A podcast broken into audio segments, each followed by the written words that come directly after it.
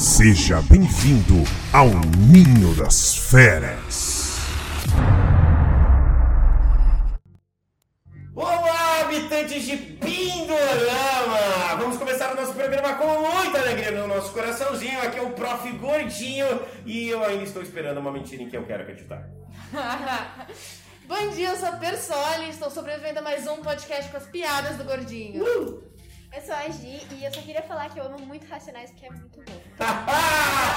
e nesse programa inédito, nosso programa que ainda a gente não revelou o nome pra você, mas a gente vai revelar, que se chama O Ninho das Feras. Estamos cercados de feras aqui. Nós temos Realmente. Guia Persona, nós temos Gia de Santana. Estamos aqui com o próprio Gordinho e chamamos ele, o fera dos feras, o nosso querido, excelentíssimo Prof. Dene. Salve de palmas para o Prof. Dene.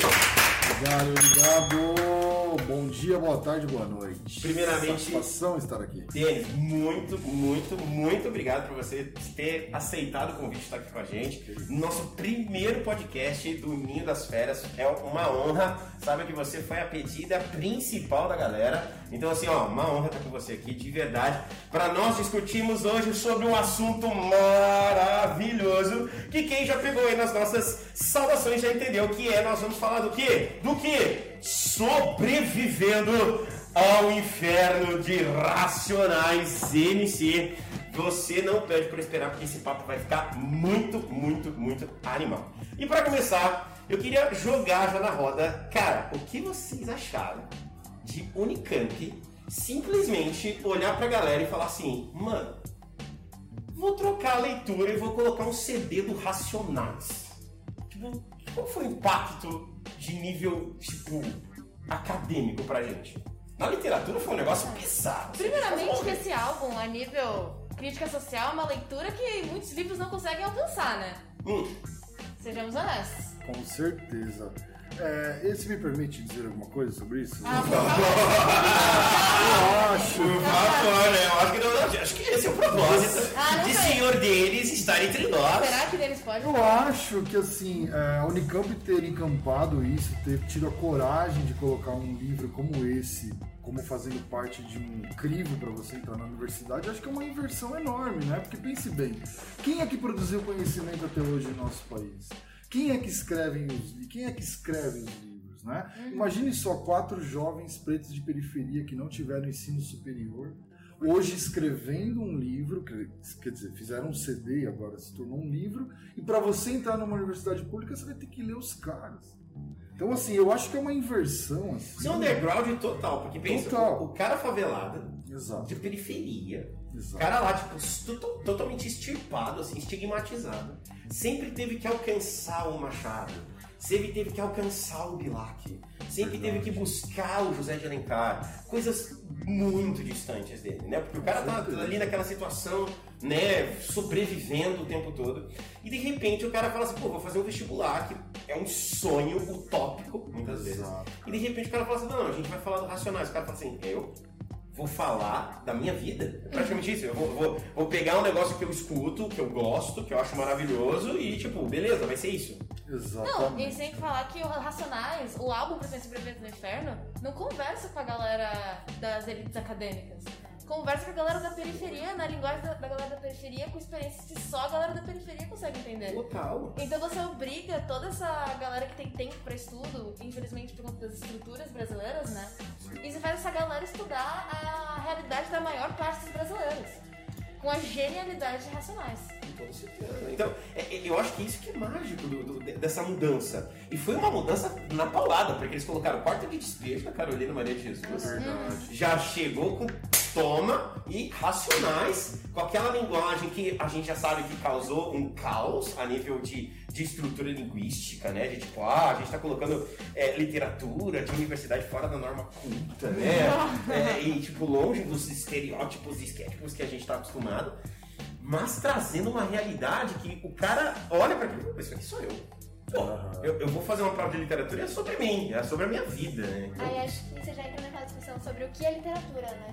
Porque às vezes as pessoas têm até, essa questão que você falou, que é uma coisa estereotipada, então acha que tem que ser uma linguagem refinada, rebuscada, que só um- uma parcela da população tem acesso, né? Querendo ou não.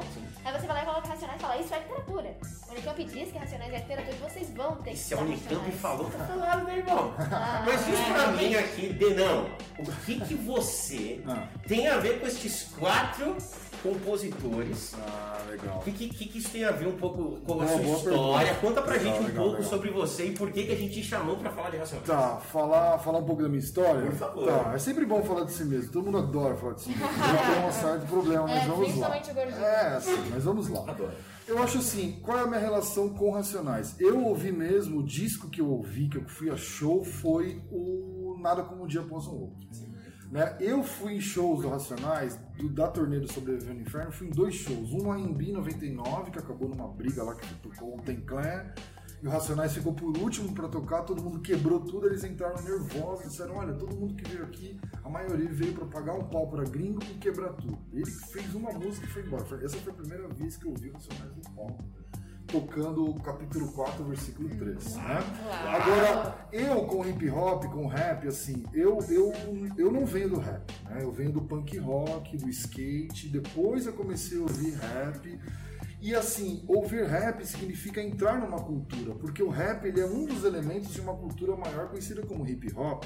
E nós temos quatro elementos que são o b-boy que dança, a expressão de desenho que é o grafite, o DJ que faz as colagens e o MC que dá a letra, que vai passar a mensagem. Então eu fui conhecendo o hip hop e cheguei em Racionais depois do, do, do disco Show, do disco. Como se diz? Acabei de falar, esqueci. Nada como um dia após o outro. E comecei a ver, mas a minha, o meu, a minha relação com o Racionais não é nem musical, foi o- essa subjetividade periférica que eles foram moldando na periferia. Né? Ele diz assim, ó, periferia não é mais um lugar só de violência e de problemas, também é um lugar potente e de cultura também. E a pessoa, quando ela começava a andar com o adesivo do Racionais no carro, começava a andar com essa cruz tatuada, significava que ele estava ali levantando uma bandeira que não, é, que não era só dele, era coletiva. E esse, esse jeito, que o Racionais moldou, o ser periférico, foi o que eu mais entrei em contato a partir desse disco. Como eu vi as pessoas no bairro dizendo assim, mano, periferia sim, é nós, aquela autoafirmação, né? Eu acho que isso foi mais impactante pra mim em Traçou relação uma a identidade, né? uma identidade, traçou uma subjetividade, uma nova identidade do que é ser periférico. Porque eu olho pra televisão, o preto é escravizado nas novelas. Eu olho Exato. pra televisão, o preto é o faxineiro. Eu olho pra televisão, o preto Exato. nunca tem lugar de destaque. Eu olho pro hospital, o preto é o faxineiro, não é o médico. Ou olho... bandido mesmo, né? Porque direto coloca. Exatamente, é sempre um marginal, um bandido, coisa ruim. E de Com repente o cara cresce num ambiente ainda totalmente, né, ainda estigmatizado absurdamente por esse período totalmente colonial que a gente teve, de, de escravagista. E de repente a gente tem o Racionais dizendo, meu, aqui é nós, É família. nós. O tempo todo você percebe que ele tá dizendo assim, ó, a- a- na música mesmo do, do, do capítulo 4, versículo 3, Uhum. ele conversa, que, que é uma conversa entre o Mano Brown e o Ice, Blue, Ice, Ice Blue. Blue. E eles, tipo, o Ice Blue dizendo assim, ah, mas o cara errou. Ele falou assim, mas errou, mas e aí, o que você fez por ele? Quem sou eu pra Quem julgar? sou eu pra julgar o cara? Exato. E ele falou assim, você tem que lembrar que eles são nossos irmãos, cara. Exato. É, toda essa linguagem no álbum que, tipo, não esconde o que tem na, dentro da periferia, não esconde o que acontece lá, mas não tem essa visão negativa e estereotipada que a gente vê nas TVs, que a gente vê nas novelas, que a gente vê normalmente sendo representada. Não, é só potencialidade mesmo. Exato. né, cara? Tanto que eles nunca se consideraram artistas de verdade, né? O Mano Brown mesmo se chamava de terrorista da periferia, né? Porque ele vinha pra, pra jogar verdade. Ele falou assim, eu não vim aqui pra, pra produzir arte, pra você causar entretenimento. Exato. Porque a proposta da arte é, mano, vamos nos entreter. Mas a arte também bonito. precisa incomodar. É, mas exato. por isso que a eu- arte não é Ah, entretenimento. Com essa animosidade que a arte tem que Exato, trazer. eu concordo, mas eu acho que essa, essa, essa postura reativa, reacionária do Mano Brown Uhum. vem muito dessa postura de tipo assim, eu não vim aqui ganhar dinheiro. É porque tanto que eles nunca gostavam de dar entrevistas, né? tipo, É, dificilmente, super difícil. dificilmente ele dava entrevistas. Foram na TV Cultura, no ensaio, poucos Exato, locais. mano, né? eles desciam a letra e sempre toma, Exato. né? Sempre. Mas sobre isso, Gordinho, eu gostaria até de falar uma coisa. Muita gente me favor. fala assim, puxa, ah, o cara Racionais eu não ouço porque é muito violento, os caras são muito... Apologia é, apologia ao crime. crime. Eu digo assim, cara... Nossa, olha só, por favor, o quão violento Calma, foi a estruturação do mundo econômico que se estruturou através do escravismo. Pronto. E assim, o quanto o Estado está sendo violento com os negros, com a população pobre, a população negra. Então você quer que eu chegue aqui e canto como? Tem um verso dele que ele canta uma música que ele fala assim: vocês dão taça de veneno e quer soufflé? Isso que o Brau fala numa rima. Entende? Então eu acho isso. É violento? É forte sim, porque é uma resposta contra um Estado também violento. É a altura, né? Exato, e que nem a Bia falou aquela hora, aí eles falam de mano pra mano, de periferia pra periferia. Isso que foi Mister Nacionais. Porque eles estão dizendo assim, é nós, precisamos nos juntar aqui, porque existe um projeto de Estado de nação que tá matando a população negra. Então é Meio que- nós contra tudo. Literalmente, quando no Diário de um Detento ele aponta o fato de que os senadores estavam esperando uma brecha no sistema.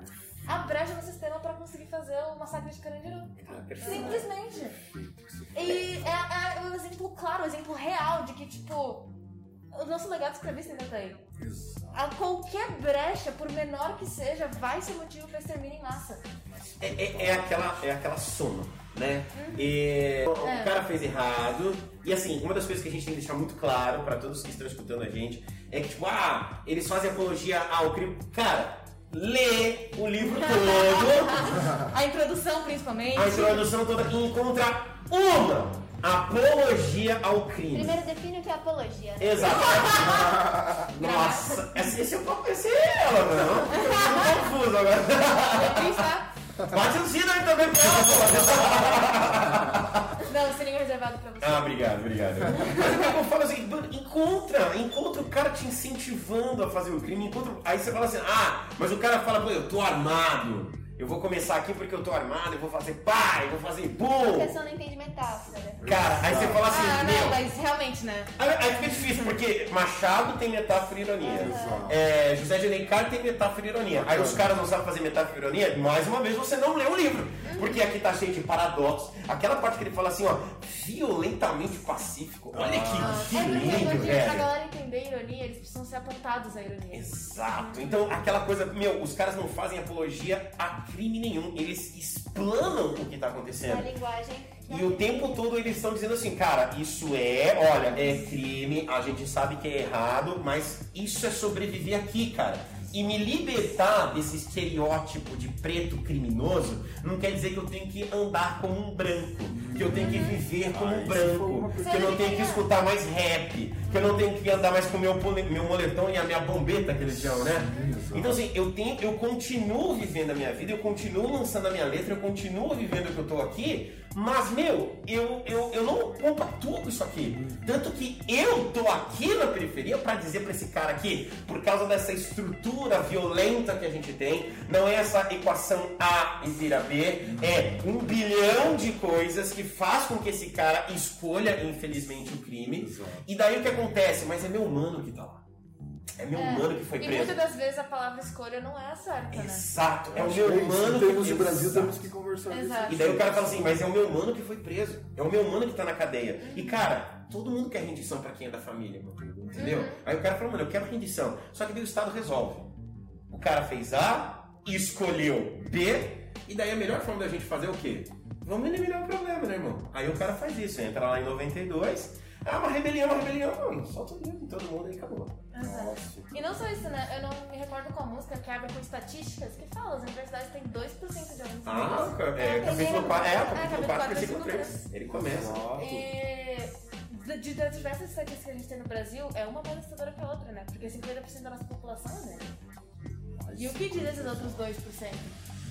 Alguma, mano, alguma coisa não tá errada. Porque daí, assim, Alguma coisa? o cara pode dizer alguma Alguma coisa. coisa só? Eu falo alguma coisa, porque daí você vai pegar aqueles caras que vão dizer assim, não, mas 51%, 52% são de mestiços, porque de população preta mesmo são 18, 17%. Aí você fala, irmão, 18, 17%, mas vamos pegar, vamos pegar o teu número. 18 e 17%, que é uma população preta, É que preta, a gente tem que falar assim, são negros de pele retinta, negros de pele mais clara, mas são Exato. negros, né? É Eles assim, já é vamos pegar o discurso do, desse Eles cara. ainda herdam Entendeu? todo o trauma da escravidão. Mas vamos pegar, o discurso, vamos pegar o discurso desse cara. Vamos, pegar, vamos surfar na, na- na onda dele. A gente, a gente finge demência e surfa na onda do cara. E daí a gente fala assim, beleza, 18%, mas ainda são 2% da universidade. Ainda é um absurdo. Ainda são 2%. Ainda tem disparidade. Mas o país deu uma mudada do disco sobre sobrevivendo no inferno em relação a isso. mais 2%. Hoje nós temos de 11 a 15% da população negra dentro de universidades. Se você pegar universidades federais, esse, esse número sobe ainda mais. Em virtude das políticas. Então a públicas. gente teve políticas públicas de inserção, a gente não mudou a base ainda econômica do Brasil. Vide a quantidade de pessoas que voltaram à situação de fome nesse ano, É. ok? Só que foram feitas sim políticas de inserção e de inversão. As cotas são importantes. Eu sou a favor de cota? Lógico que eu sou. Eu sou a favor que isso perdure? Óbvio que não. É um remédio. Quem propôs a cota não está querendo que a cota perdure. É uma medida é, instantânea para você resolver estancar um problema que é maior. Porque a pessoa que tem uma universidade vai arrumar um emprego com maiores ganhos, vai conseguir tirar pessoas próximas a ele de uma situação X. É isso que a gente tem que fazer. Mas tem que manter em mente que é de médio prazo. Exato. E até hoje eu falei na aula, nós ficamos quatro séculos mantendo o sistema escravocrata. 388 Entende? anos. Assim, então pra gente sair dessa condição também é processual. E temos que ter. Eu, eu falo isso porque eu sou branco, mano. Tô- Nossa, Entendeu? Assim, assim, as pessoas dizem assim, ah, mas que nem você falou, Adenão, fala lá também sobre a questão da, do lugar de fala, você ouviu rap, você é mais próximo disso. Eu sou mais próximo disso, eu sou periférico, sou uma pessoa branca, que nasceu lá na cidade de Carvalho, próximo a Itaquera, foi difícil pra mim. Mas quando o chicote estralava, vamos falar aqui um pouco de gíria também, desculpa. É. Quando a coisa ficava difícil, ficava mais difícil pros pretos, mano. Com certeza. Entendeu? Essa é a questão. E aí Isso fica é essa questão. você falar, velho. Pô, por que fica essa questão de racismo inverso? Aqui, aqui esse termo é proibido. Ai, né, por favor. Pô, branco, não estamos falando de você, cara. Não, não, não pessoalize a crítica. Quando a gente fala que nós estamos estruturados em um sistema racista, porque a gente não resolveu um problema racial desde a época É. que o Brasil se tornou Mas Brasil. é instituição, falam Não temos, não tivemos a inserção Não do tivemos negro. restituição, simplesmente chegamos em 13 de maio de 88 e Exato. dizemos assim, ó, ok. Exato. Tá, é que eu vou? Ok. Você tá livre. O que, que eu faço? Que é o Brasil do século XX, que é o começo do século XX, quando os negros estavam ali precisamente libertos. sem contar, que que a gente, e isso? sem contar que a gente tinha uma população de 80% de pretos no Brasil. A gente fez aquela política toda de miscigenação para embranquecimento do, do Brasil. Exato, os imigrantes. Os imigrantes italianos e alemães ganhando terra, enquanto os nossos imigrantes afrodescendentes não ganharam nada. Quer dizer, Ganharam ganharam um chicote bem gostoso. É. ó. Exatamente, Não, eles também ganharam bastante pobreza, né? É. O legado que tá ali. Obrigado que até hoje não foi ressarcido, né? É isso que eu acho. Então, você quer tocar nesse assunto, a gente tem que ver o Brasil do século. Como que o Brasil entra? Como que é o século XX? Como que é o século. Final do XIX ali, começo do XX, cara? Pra onde os negros foram? Como é a construção do espaço urbano a partir desta não inserção dos negros? Né? Como que as cidades vão se desenhar? Porque eu acho que o esse livro ter substituído o livro do Jorge Lima. Que era do Nordeste, né? Também negro, Poemas né? negros, poemas negros, que é um super importante também. Eu penso assim, eu aqui, tá? Quero conversar com vocês. Trazer este livro à tona é também falar de um desenho do espaço urbano brasileiro, porque se a gente for ver bem, a urbanização, ela tá onde? O epicentro da urbanização é no Centro-Sul, especificamente em São Paulo. Então a gente veio falar do quê? De, uma, de, um, de um desenho do urbano precarizado. Porque de onde Racionais vem? Lá do extremo sul de São Paulo. Blue, Blue e Brown e KLJ e Ed Rock vem da Zona Norte. Então os dois vêm de periferia, os dois são frutos de uma migração de pessoas que vieram para São Paulo trabalhar, que tiveram que procurar uma periferia de um grande centro urbano porque não tiveram condições de morar numa área mais central. Então acho que o livro, na perspectiva geográfica, traz também este desenho urbano, desenho do espaço urbano brasileiro sendo construído de forma caótica. E, e eu acho isso, isso que você está falando, esse É. desenho geográfico, é- ele é maravilhoso. Porque, se, por exemplo, se você conhece um pouco da, da cidade de São Paulo, você percebe que o cara para sair da Zona Sul, que é pobre, né, que é periférica, lá da São Paulo, para ir pro centro, ele passa pelo Morumbi. Ele passa pelo Morumbi, que também é Zona Sul. Entendeu? Zona Sul. Aí você fala assim, Morumbi. Morumbi, velho. A gente tá falando de mansão, a gente tá falando dos Nossa. caras, lojas maravilhosas. Aí o cara passa todo dia ali naquela com PC, enxergando tudo aquilo e falando, não, eu não tenho acesso a isso. E- e No livro tem uma parte Ele muito boa. isso. Muito boa quando ele fala do, do cara na, no... Você vê na propaganda e não pode ter aquilo pra você. Exato, É. mas tem uma parte que eu acho maravilhosa, que é naquela música do. Que ele fala sobre Do o Diário de. Detento? Ah, não, Diário Do de Detento. trem.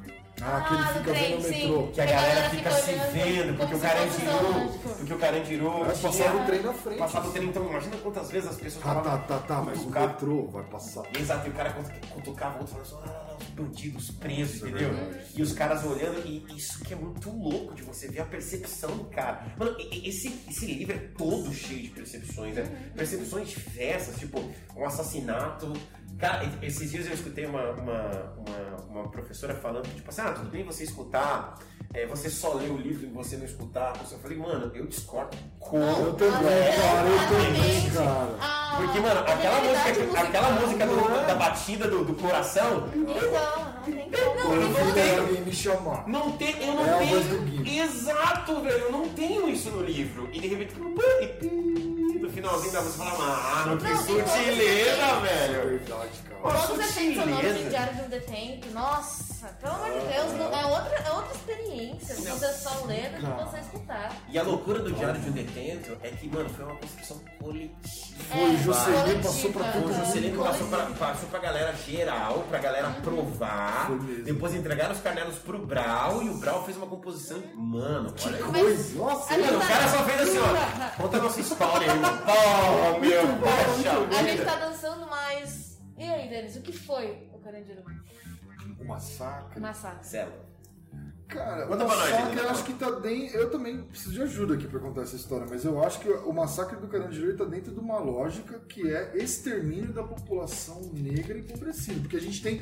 Quantos massacres nós temos na década de 90? O Carandiru foi um, depois tem Candelária, Vidigal. Vidigal. Entende? E ó, nós tivemos outro agora em Paraisópolis no ano passado. Então, assim, eu acho que eu vejo uma continuidade esquecer, na a política ainda- de Estado. Se a gente for falar ainda das disputas de terra ainda, Exato, não, reforma agrária, nossa, aí vai embora. Cara, toda Ah, semana agora morrem negros baleados, até pela polícia. Então, assim, a coisa tá ficando cada vez mais radical e difícil pra população negra empobrecida. Porque é o vício do ódio, né? Exato, O exato. policial, ele já. Vamos conversar? Porque o policial, ele também não vai entrar lá, porque sabe que é muito perigoso. Não, a gente vai tem que tipo, discutir como esses policiais estão sendo formados. Exato, né? porque os caras, já é entram, os caras já entram no ódio. Já, o cara já fala, você tem que odiar, você tem que odiar, você tem que odiar. Aí você, é fácil depois a gente só ficar batendo, porque é aquela loucura, o cara já entra com o dedo no gatilho, pronto pra tirar, porque antes ele do que outra pessoa, porque ele né, é uma pessoa também tem medo da sua própria vida. E de repente, só que assim, aí ele já chega com truculência. E como o Daniel falou, é o Estado chegando na periferia. E de repente o cara fala assim: o Estado foi feito para te proteger, para Exato. assegurar teus direitos, para te garantir a liberdade, para te garantir emprego, moradia, alimento, e é, lazer, educação. E de repente só vem o Estado e olha, Exatamente. Não, mas, Gordinha, tem pergunta, né? O Estado E tá o cara protegendo quem? eu me revolto, O né? Estado é pra quem? O Estado não é pra todos os brasileiros. O Estado é pra uma parcela muito específica da população brasileira. Isso só reflete a história do país, né? É, claramente, né? E pra quem o Estado foi criado, desde, desde sempre historicamente falando, não, não é uma, uma simples ação pra proteger a população em si. É proteger a população branca e rica. Acho que é bem por aí mesmo. Eu acho que é bem por aí. Racionais vem dizendo assim, olha, para de construir esse imaginário de identidade nacional que o, que o nacional desenvolvimentismo trouxe desde JK. Esse, esse, esse pacto pacífico que a mestiçagem colocou, acabou, mano. Que até o tropicalismo vem É, colocar falando o negro isso. como uma coisa, ah, é bom ser mestiça, a mistura foi positiva, os caras chegam e falam assim. A Fúria Negra ressuscita outra vez aqui nesse disco, cara. Porque eles presenciaram todo um cotidiano violento de periferia e disseram assim: não, cara, eu não vou levar soufflé pra você se você tá me tratando dessa forma. O Estado chega aqui metendo o pé na porta, entrando na minha casa, como que a gente vai chegar? É, eu acho que é isso, e é importante eles pautarem essa, essa questão racial no disco. E as pessoas falam, eu sou branco, quero ouvir rap. Cara, você pode ouvir rap. Você pode ser branco, você pode ser antirracista. O que você não pode é querer falar uma propriedade extrema, que nem os brancos fazem, sobre aquilo que você não conhece. Foi o que aconteceu no Rock in Rio, né? Que o, o Mano Brown ficou. É. Falou assim, ah, eu tô cantando aqui, mas essa música não foi feita pra você. Ah, é, ele falou isso, ele É, falou, nossa, é, ele falou assim, ó, eu tô aqui, mas eu não tô cantando pra... Essas músicas não foram feitas pra vocês, não são de vocês, essas músicas são nossas. Da periferia, os caras que não podem entrar aqui porque aqui é muito caro pra entrar. Nossa. Mano Brown sendo Mano Brown, né, meu irmão? Mano Brown, Mano Brown, sendo assim jogar. Eu se fosse a galera, eu, nossa, deixa eu ali buscar um refrigerante rapidinho e já volto, entendeu? Muito bom. E agora os caras estarem dentro de uma, de, um- Universidade. de uma universidade. Você precisa ler isso aqui para poder adentrar numas universidades melhores que nós temos na América do Sul. Eu acho assim uma grande inversão. Assim. Eu acho simbol- o simbolismo que isso tem, não é? Eu acho Eu acho que a gente tem que simbolismo. parar de exaltar a Unicamp. Temos aqui. Música é melhor, hein? Que isso! Vai começar! Vai começar. Tudo bem, vou respeitar o convidado, tudo bem. O cara, da, o cara da USP lá, vou respeitar o convidado, mas assim, tá ligado que quem pediu esse negócio foi a Unichamp, entendeu? Ai, velho, mas é isso, cara. Eu, eu fico pensando que maravilha a gente poder chegar pro cara, né? Geralmente quem disputa as vagas da Unicamp são as pessoas mais privilegiadas, né? Desculpa, e chegar um cara e falar assim, desce aqui agora, tu vai ter que ler isso aqui. Você vai ter que assistir. É, e, eu acho maravilhoso que os dois livros, eles têm um enredo maravilhoso e eles fazem a mesma coisa, um enredo cíclico. Ah, o quarto de despejo começa com a, Ma- a Carolina Maria de Jesus pegando a lata de água, indo buscar água, e no dia 1 de janeiro de 60, ela fala assim, e eu levantei e fui buscar. Sim. Então ela Puxa, eu não fecha. li esse livro, cara. Maravilhoso, maravilhoso. E o Racionais em si é a mesma coisa. Ele começa com o Jorge da Capadócia com a mesma batida e o salve lá no final É o mesmo, mesma É, verdade. Dizendo assim pra você, ó, aqui a gente cantou, eu Verdade. sobrevivi. É aquela forma, ele pede ajuda pra Que sobreviver com a São Jorge, pra visão, sobreviver ao né, inferno. É, o que ele fala, desafiando estatística, né? Exato, uma miscelânea maravilhosa porque ele começa com a Ionê, né, pedindo ajuda pra Ah, Ogum. exato. Depois ele Jorge pede pra de São. Jorge da Capadócia, que é o São Jorge, sabendo que a periferia é, tem predomínio de igrejas protestantes, Ah. evangélicas, tanto o tempo todo eles falam orações, o Não, é, pastor. e o simbolismo na capa do álbum, né? Tem o Exato, Salmo 23. Salmo 23, aquela E a cultura. própria questão do álbum parecer uma bíblia, né? Exato, o álbum É verdade, parece uma. Bíblia. E daí você tem Nossa, toda. que linda ali a, a lateral. É, ué, olha. Você tem toda essa perspectiva, né, de, de, de fé. No final, o Brau manda lá de novo, que eu, assim, quem tentou me derrubar, tenta a sorte, né, porque eu consegui sobreviver ao inferno. Eu fechei as 12, né, as canções que eu estou te mostrando aqui. Sobrevivi a este inferno. Sigo aquele marginalizado, é, de cor escura, cabelos crespos, chamado Jesus. Então ele traz uma realidade europeizada do Nossa, Cristo isso é muito fundamental. né? E, e manda um salve pra galera em geral da comunidade, de todos os lugares do Brasil, e finaliza mesmo dizendo a mesma coisa que a Carolina. Só que, cara, hoje você termina o livro e você volta pro seu quarto, em segurança, tá ligado? Só que eu não. E eu vou acordar de novo. E vou ter que pedir ajuda de novo ao continuar inferno de sobrevivendo novo. ao inferno de novo. Porque pra você é só um CD. Ó, redondinho. Mas pra mim não é minha vida, cara. Então, ó, isso aqui não para. É todo santo dia. Nossa, nunca tinha pensado dessa isso, forma, assim, Muito coisa louco isso, né? De você legal. pensar, cara, que fineza. Aí você fala assim, ó, não, é porque os caras não têm. Ah, meu, para. Isso, isso não é literatura, irmão. É, então, né? Pelo amor de Deus, cara. Eu também acho isso. Hoje a gente vê Nada um monte dela. de pessoas produzindo livros de periferia. Hoje a gente vê literatura dita marginal, por exemplo, Sérgio Vaz, Alan da Rosa, Fuzil. Tem vários escritores aí que hoje surgem a partir deste paradigma colocado por esse disco. assim. O surgimento de saraus nas periferias, é, eu acho que está muito conectado com essa coisa de você. Vamos olhar para a periferia como potencialidade. Essa Exato. nova subjetividade do ser periférico, coletivo que eles colocam nesse disco, os frutos disso eu olho hoje como saraus nas periferias. Ou imagina, eu fui no sarau lá no Cooperifa, Zona Sul de São Paulo, com a minha esposa, a minha cunhada ela é poeta e tal. E aí tem lá um bar, um bar, mano, no meio da periferia, todo mundo duas horas em silêncio ouvindo as pessoas ir lá falar poesia, cara. Isso pra mim é revolucionário. Chama-se Cooperifa esse. Você já deve ter ouvido falar. Eu achava aquilo revolucionário. Inclusive É, até o Brau foi lá, recitou. Pô, imagina um bar, um- uma, o Sérgio Vaz pra, pra, pra falar o porquê que ele escolheu o bar, falava, meu, não tem centro cultural na periferia, não tem nada, só tem bar, vamos, vamos ressignificar o bar. Essa é a beleza de falar, eu não preciso sair daqui. É, cara, exato. Aqui Eu já não tem preciso- potencial suficiente. Eu não preciso ficar branco. Essa, essa, essa pegada de Macunaíma, que eu preciso ficar branco pra virar gente. Cara, é o meu estilo, é a minha rima, é o meu poema, é a minha literatura. E agora é o seguinte, pegamos uma das maiores. Até botei uma das, hein? Uma das maiores universidades. Vou respeitar o convidado. Só dessa vez, pegamos uma das maiores universidades e falar assim: agora pra você passar aqui, você tem que ler a gente. Nossa, cara. Esse, esse lugar que a gente nunca tinha ocupado de produção de conhecimento. Eu sou literatura chancelada. Isso é. Sou literatura chancelada. Igual Carolina Maria Jesus ganhou o título de doutor honoris da Universidade Federal do Rio de Janeiro. Eu vi. Porque você fala assim, cara, aqui é doutor, irmão.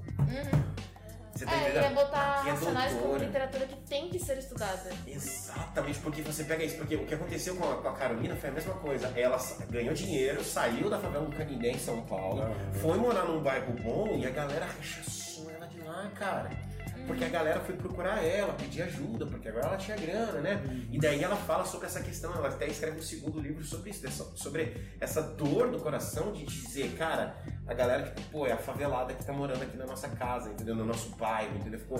Então é a mesma coisa do Racionais dizendo assim, ó, eu não preciso, cara, pegar minha grana agora e virar playboyzinho, andar no shopping, como os caras estão falando ali na, naquela, na música que eu não recordo o nome.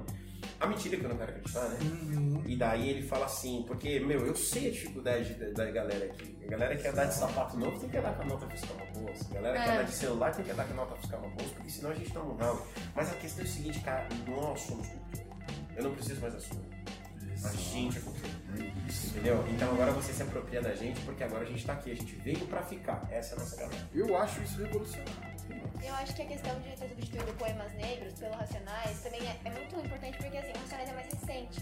Então o Poemas Negros é da década, década de 40 e 50 mais ou menos. O Racionais é de 97, né? Esse disco. Sim. 97. Então assim, ele vai conversar muito mais com as pessoas que vão prestar o vestibular. Porque vai ter muita gente que vai prestar o vestibular e, tipo assim, ouvir Racionais. Sabe? Então, querendo ou não, ele já é assim, tipo, é um conhecimento prévio que a população da periferia acaba tendo. Que é o que normalmente acontece com a gente, né? É, Que é da conversa, elite por já ter tido educação, tudo. e conversa muito mais com a realidade atual, de como Aham. que é a vida na periferia e como que é a vida dos brasileiros, né? E quem sabe até motivou a galera a fazer vestibular. Cara, Pô, vou, falar uma- vou fazer uma prova de racionais, pô, vou gabaritar essa Verdade. bodega. Pô, eu vi uma vez o Sérgio Vaz, esse cara que eu falei, ele falou assim que foi uma vez no, numa escola e falou assim, vocês gostam de poema? Aí todo mundo, não. Aí ele começou a falar o que é, o que é, clara e salgada. Ah, galera. Ô professor, isso aí é poema? É, então nós gostamos. tipo, sabe, eu, eu não sabia que isso. é- Então quer dizer que eu posso escrever. Isso é literatura, livro, cara? velho. Então quer É- dizer que eu posso e É tal. falar né? que é literatura, e que a galera Exato. sabe escrever, que a galera tem o potencial de escrever livros dignos de estarem na, em uma das melhores universidades Meu de Deus do céu. Exato, e tem que estar mesmo. A gente escrevendo a nossa história, como você mesmo disse. Eu acho que isso é fundamental e é mágico de a Unicamp ter tido coragem de encampar isso. Né? Perfeito. Espero que Cara, as outras universidades façam. Denis, muito, muito, muito, muito obrigado isso, por ter participado Nossa, desse primeiro podcastinho das férias aqui do Colégio eu Ângulo fico, eu Boituva. fico muito feliz de, de trabalhar aqui no Ângulo, ter conhecido vocês. Valeu, mano. Aqui, Tainá, todo mundo que tá aqui. Beatriz, Galera da Paulo, Eu produção acho, eu acho, eu acho que vocês juntaram um pessoal aqui muito, muito firmeza. Eu acho que isso aqui vai dar muito certo. Valeu. E o que depender de mim, eu vou somar com vocês. Manda toda, toda, toda a energia aí pra gente que vai dar super certo, mano. Valeu. Valeu. Axé total, mano. Obrigado. Valeu. Muito obrigado. Galera, você que está escutando o nosso podcast, muito obrigado por ter nos acompanhado até aqui. Fique ligado, porque agora nas nossas redes sociais nós vamos lançar aí várias perguntas, caixinhas. Como é que vocês chamam essas coisas? E agora? TikTok, Enquete. enquete. Vamos perguntar aos professores. Como porque é que nós- chama? É- Aí é a prova que tá velho mesmo, né? Sou idoso, velho. Quem tá- Começou. Começou agora. Cabelo branco tá aparente. Eu não sei se na luz dá pra ver, gente, mas você tá assim, olha, tá um cinza. Dona Persoli, depois conversando, a dona Persoli ela incomoda os professores. Que perigo! Doutora. Nossa! Quando imagina o nojo do dia, cara, o nome dela. Quando ela vê o nome dela, ela vai reclamar que é doutora Persoli, que colocar na lista. E você que está escutando o nosso podcast sabe que nessa primeira temporada nós vamos então apresentar os nossos professores, docentes, mestres do nosso Colégio Ângulo de Boituva. Nós queremos agradecer muito a nossa direção, a nossa coordenação que nos incentivou, que tem aí apostado no nosso programa. Muito obrigado, de verdade. Foi um prazer ter o Denão aqui. Então, Prazer por é favor, nosso. meninas, despeçam-se por gentileza. O mais bonito. Tchau, tchau, gente. Muito obrigada por terem escutado por esse episódio. Que foi um grande prazer ter você aqui, Ah, Denis. prazer é todo meu. Como pessoal. pessoa, como professor, como Oh, geógrafo. Me emociona você. E acho que eu. A gente agradeceu demais por todos nós, né? Pelo falando rápido, parecia até narrador de futebol. Nossa, Muitíssimo obrigada pela coordenação do ângulo por todo mundo escutando. menino. Todos escutando, gente, sério, de verdade. Obrigada, gente, por vocês terem ouvido tudo. E obrigada, Denis, por ter vindo. Foi muito importante pra gente, sua isso, participação. Poxa, é uma satisfação imensa pra mim, cara. Muito obrigado, galera. Não esqueça, senta o dedo no like aí, por gentileza, curta, compartilha pra toda a galera aí aqui nas nossas redes sociais, aqui nas redes sociais, no Instagram, também no Spotify, que a gente já tá lançando nosso podcast. Muito obrigado por assistir esse primeiro e ouvir esse primeiro Ninho das Feras. Um abraço e um beijo no gordinho. Tchau pra vocês. Salve! Olá, aqui é o Gordinho. Muito obrigado por ter ouvido o nosso podcast. Não perca os próximos episódios que eu tenho certeza que você vai gostar demais. Super abraço pra você e tchau!